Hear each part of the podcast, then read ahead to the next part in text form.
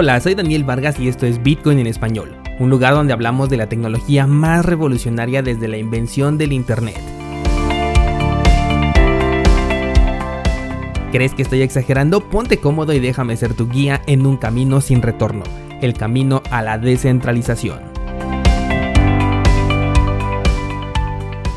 Bienvenidos descentralizados, ¿cómo están? Hoy es lunes 18 de enero de 2021 y hoy toca dedicar este espacio a las dudas que me hacen llegar a través de los medios que ya conoces, como por ejemplo mi Instagram, el cual tienes en enlace en las notas de este programa, y también a través del correo contacto arroba cursosbitcoin.com. Hazme llegar tus dudas que con gusto te ayudo a resolverlas y posteriormente, bueno, pues hago un acumulado en este episodio para compartirlas con todos ustedes y que todos vayamos aprendiendo. Bueno, pues no retrasemos más esto y vamos directamente con sus preguntas. Dice la número uno. En Binance se puede configurar la media móvil de 20 periodos. Em, bueno, esto viene sobre el video que publiqué la semana pasada de una estrategia para aprovechar todo el mercado alcista de, de Bitcoin del principio a fin y para ello utilizo a la media móvil de 20 periodos. Esta la puedes configurar en prácticamente cualquier exchange, cualquier plataforma que te permita utilizar herramientas para analizar el gráfico. Lo puedes hacer en TapTrader, en Binance, Bitfinex, Bitrex y además las medias móviles son una de las herramientas más comunes y gratuitas que vas a poder encontrar en cualquier lado, incluso en aplicaciones como eToro, como IQ Option en fin, la media móvil la vas a encontrar en cualquier lado. Yo utilizo una media móvil simple de 20 periodos para esta estrategia, que si no la conoces te sugiero mucho que la pases a revisar. La encuentras en cursosbitcoin.com diagonal libre o directamente en el canal de YouTube. En los dos lo vas a poder encontrar de manera completamente gratuita. Vamos con la siguiente pregunta y dice, entre DAI y Tether, ¿cuál es mejor? Eh, bueno, no hay como que una respuesta de cuál es mejor, pero sí te puedo decir cuál utilizaría yo. Yo preferiría Tether si nada más me das estas dos opciones. ¿Por qué razón? Porque al ser centralizada tiene una entidad a la cual yo le podría reclamar el hecho de que me haya bloqueado mi, mi criptomoneda, porque ellos pueden hacerlo. En cambio, con DAI, al ser semi descentralizado, pues se pueden como que desentender de esto y nadie te va a responder acerca de un problema de este tipo.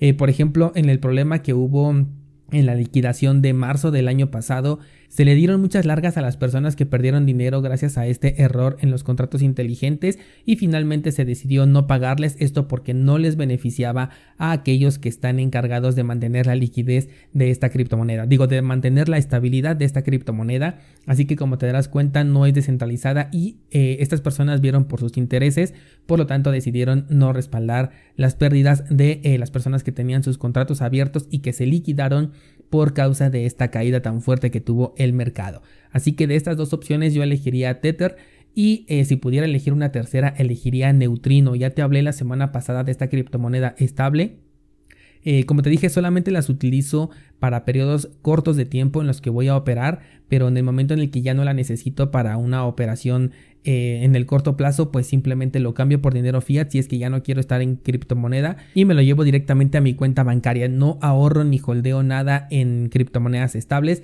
pero esta de neutrinos, sobre todo dentro de la red de Waves, me parece bastante interesante. Si quieres eh, saber cómo la utilizo, también tienes la clase en cursosbitcoin.com. Vamos con otra pregunta y dice, quiero comprar mil dólares sin eh, registro, ¿dónde puedo hacerlo? Para esto te recomiendo tres plataformas, tenemos Hodul Hodul, tenemos BISC y también puedes comprar en el exchange de Waves, pero aquí tendrás que pagar con otra criptomoneda para que sea realmente eh, descentralizada la, operación, porque si compras con tarjeta de crédito o débito, pues obviamente esta eh, operación sí quedaría ligada a tu identidad. Pero en el caso de Hodul Hodul y de BISC, son plataformas peer-to-peer en las que los datos solamente van a ser intercambiados entre las dos personas involucradas y ninguna, eh, ningún otro personaje externo o empresa va a tener acceso a esta información. Te voy a dejar los enlaces a estas plataformas en las notas de este programa. Vamos con más preguntas. Dice, ¿piensas hablar de Podcoin? Eh, la verdad es que no lo creo porque Podcoin no me parece un proyecto interesante, pero bueno, vamos a darle un pequeño resumen. Podcoin es una criptomoneda que está enfocada en el sector de la cannabis, entonces eh, muchas personas consideran que puede tener una oportunidad simplemente por el nicho de mercado al que se está enfocando, pero ponte a pensar que sería una criptomoneda con un único uso, lo cual no le veo ninguna eh, ventaja, porque bien podrías utilizar para pagar cannabis monero eh, si es que quieres privacidad, o simplemente Bitcoin, ¿no? Ahora que en algunos países, bueno, pues ya está un poco regulada, podrías comprarla directamente con Bitcoin e incluso puedes comprar con Bitcoin de manera descentralizada y anónima si lo sabes hacer, así que no veo la necesidad de crear un token que nada más te sirva para este sector en específico por lo que no creo que tenga eh, ninguna funcionalidad. Por eso es que no pienso hablar a profundidad ni hacer un análisis de Potcoin, a menos que, bueno, ustedes voten por esta criptomoneda en el análisis mensual y bueno, pues ahí ya se cumple su petición. Siguiente pregunta dice, ¿cuál es la mejor forma de guardar Monero según tu opinión? Eh, definitivamente una cartera que en donde tú tengas el control de las claves privadas, en donde tú tengas la custodia de estas criptomonedas, Puede ser la cartera nativa de Monero, que es una cartera en software, es menos segura que una en hardware, pero finalmente tienes tú la, el control de esas llaves privadas. Eh, y si no, pues una cartera en hardware, obviamente una cartera de papel. Todo aquello en donde tú tengas el control es en donde sugiero que se deben de guardar las criptomonedas.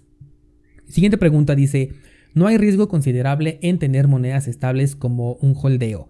Bueno, en lo personal yo difiero, las monedas estables la mayoría son centralizadas, por lo tanto una entidad puede bloquear tu, tu, balance si así lo quisiera y esto ya ha ocurrido, no es una especulación.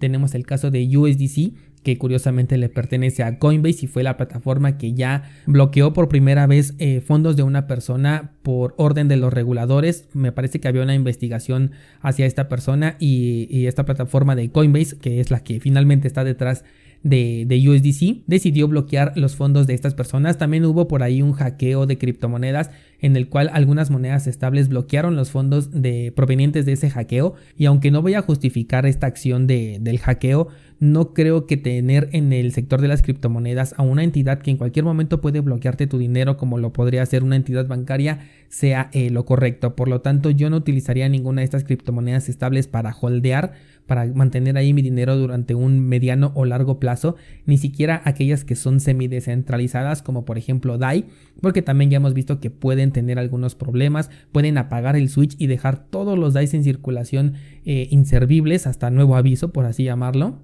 Así que eh, yo considero que sí existe un riesgo y la verdad es que en lo personal no estoy dispuesto a correrlo, pero si tú sí, pues adelante. Siguiente pregunta dice, ¿qué opinas de otro tipo de monedas estables que están respaldadas por otra divisa que tiene menos expectativa de devaluación, como por ejemplo el euro o el oro? Eh, bueno, primeramente no sé de dónde sacamos la expectativa de menor devaluación con el euro. Tú puedes ir a ver su gráfica y te darás cuenta que al igual que cualquier otra divisa que quieras revisar, todo el tiempo se está devaluando, nunca se ha recuperado como ninguna divisa se ha recuperado en su vida. Entonces em, el euro no la consideraría como una moneda con menor expectativa de devaluación. Y en el caso de una moneda respaldada con el oro, este sería una confianza ciega porque tú no puedes ir a ver ese oro que realmente existe ahí, ni lo puedes verificar en todo momento, porque igual eh, te pueden subir un video en donde te muestren las bodegas en donde tienen ese oro, pero pueda que ni siquiera sea de ellos, que nada más hayan entrado a rentar un tour o que posteriormente vendan ese oro y pues tú ya te quedaste con la idea de que sí lo tenían, pero pues finalmente ya tu inversión está respaldada en nada. Así que yo no confiaría en una moneda que dice que está respaldada en oro porque no lo puedo verificar y sería una confianza a ciegas. Vamos con más preguntas. Dice, ¿has notado que la página de mempool.space a veces se cae? Em, no lo he notado, pero pues no pasa nada porque es simplemente una página que te muestra una información, no es ni siquiera una página oficial, no está controlando nada, eh, simplemente es una página meramente informativa que un grupo de personas pues decidió poner al servicio de, los bitcoiners y pues adelante podemos utilizar esa o cualquier otra página eh, que nos sirva para esta, para esta función, ¿de acuerdo? Siguiente pregunta, dice, ¿puedes hablar de los tokens index de DeFi? Eh, bueno, esto lo respondí la semana pasada, de hecho, el día viernes me parece que hablé de ello. Se trata de los índices de criptomonedas, tanto en el sector DeFi como en el sector cripto tradicional. Eh, te sugiero mejor que pases a escuchar el, episodio del día viernes porque ahí te, te di mi opinión al respecto de esto, ¿de acuerdo? Em, siguiente pregunta dice, ¿cuál es la aplicación de Lightning Network que estás recomendando? Bien, esta pregunta hace alusión a una imagen que les compartí en Instagram sobre una nueva aplicación que estuve probando la, semana pasada que se llama Moon.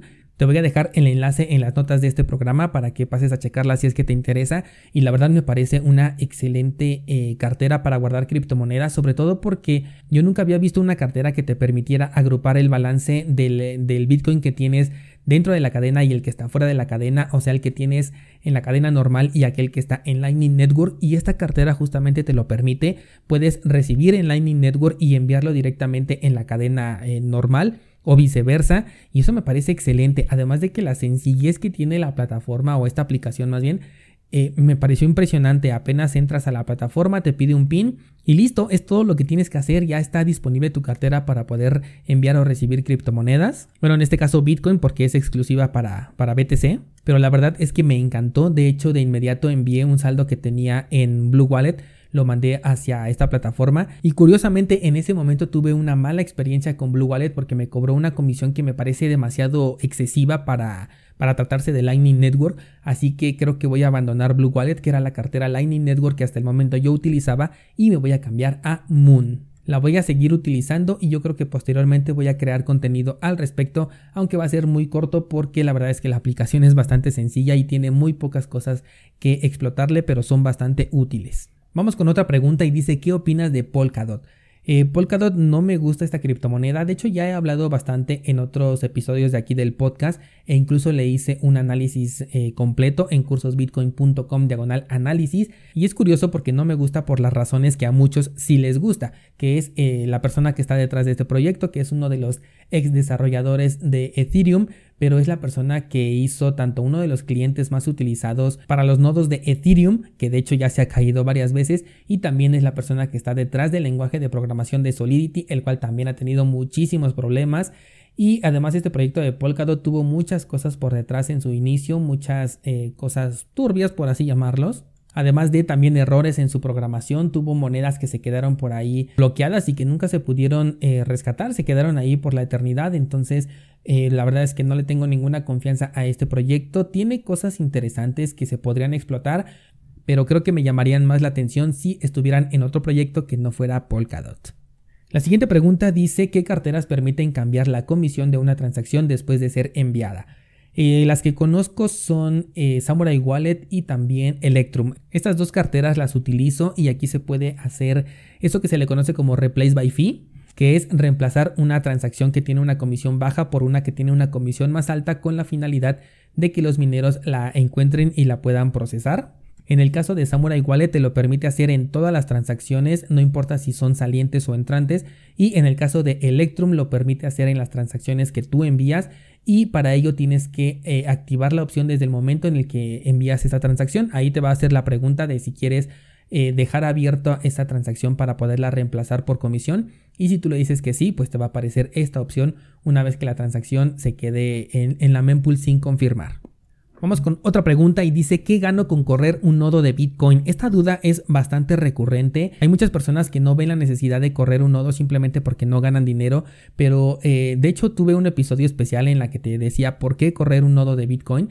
Y ahí te comenté que hay cosas mucho más importantes que, ganar dinero y en este caso pues es la privacidad de las transacciones que estás haciendo, que si no te preocupa mucho creo que la estás menospreciando un poco porque eh, así como vemos las cosas y con esto de las regulaciones, poco a poco te vas a dar cuenta cómo tener la menor interacción con intermediarios es eh, una de tus mejores opciones y eso es lo que te permite tu nodo, tener eh, la capacidad de verificar todas las transacciones que envías y las transacciones que recibes.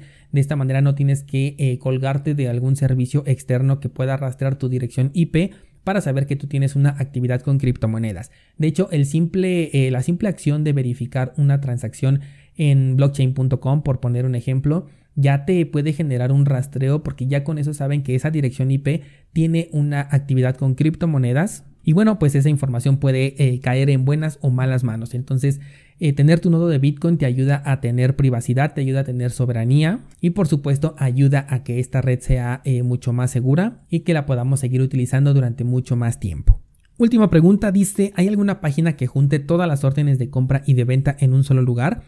Pues esto lo podrías encontrar, digamos que en CoinMarketCap o en CoinGecko. Son plataformas que te muestran el market cap diario. Eso sí, tendrías que esperarte hasta el fin del día donde ya se cierra este dato y comienza el nuevo para tener todo el volumen lo más cercano posible a la realidad porque pues ellos agrupan a los principales exchanges y también unos más pequeños, aunque nunca vas a tener eh, digamos que todo el mercado completo, pero yo creo que con que juntes a los más grandes, que es lo que hacen estas plataformas, vas a tener un volumen más completo, pero lo que no puedes hacer es verlo en tiempo real, a menos que tú mismo programes esta implementación. Eh, recuerdo que había un youtuber, bueno, hay un youtuber que se llama Aaron Luján, el cual había hecho justamente esto, un aglomerado de las órdenes de compra y de venta, o del volumen más bien de, de transacciones, eh, lo que no sé es si lo dejó abierto para el público o si nada más lo estaba utilizando para, para sus operaciones. Eso sí no lo sé, pero puedes pasar a buscarlo y verificar si es que lo comparte. Y bueno, pues hasta aquí el día de hoy descentralizado. No dejes de hacerme llegar tus dudas. Ya sabes que con mucho gusto te ayudo a resolverlas. Tienes varios medios de contacto conmigo. Tienes Instagram, ahí en la página de cursos Bitcoin tienes la sección de contacto o también tienes un pequeño chat que sale ahí en automático con el cual te puedes poner en contacto conmigo y yo con mucho gusto te ayudo a resolver las dudas que tengas si está en mi posibilidad, ¿de acuerdo? Entonces, pues hasta aquí todo por hoy y mañana seguimos platicando.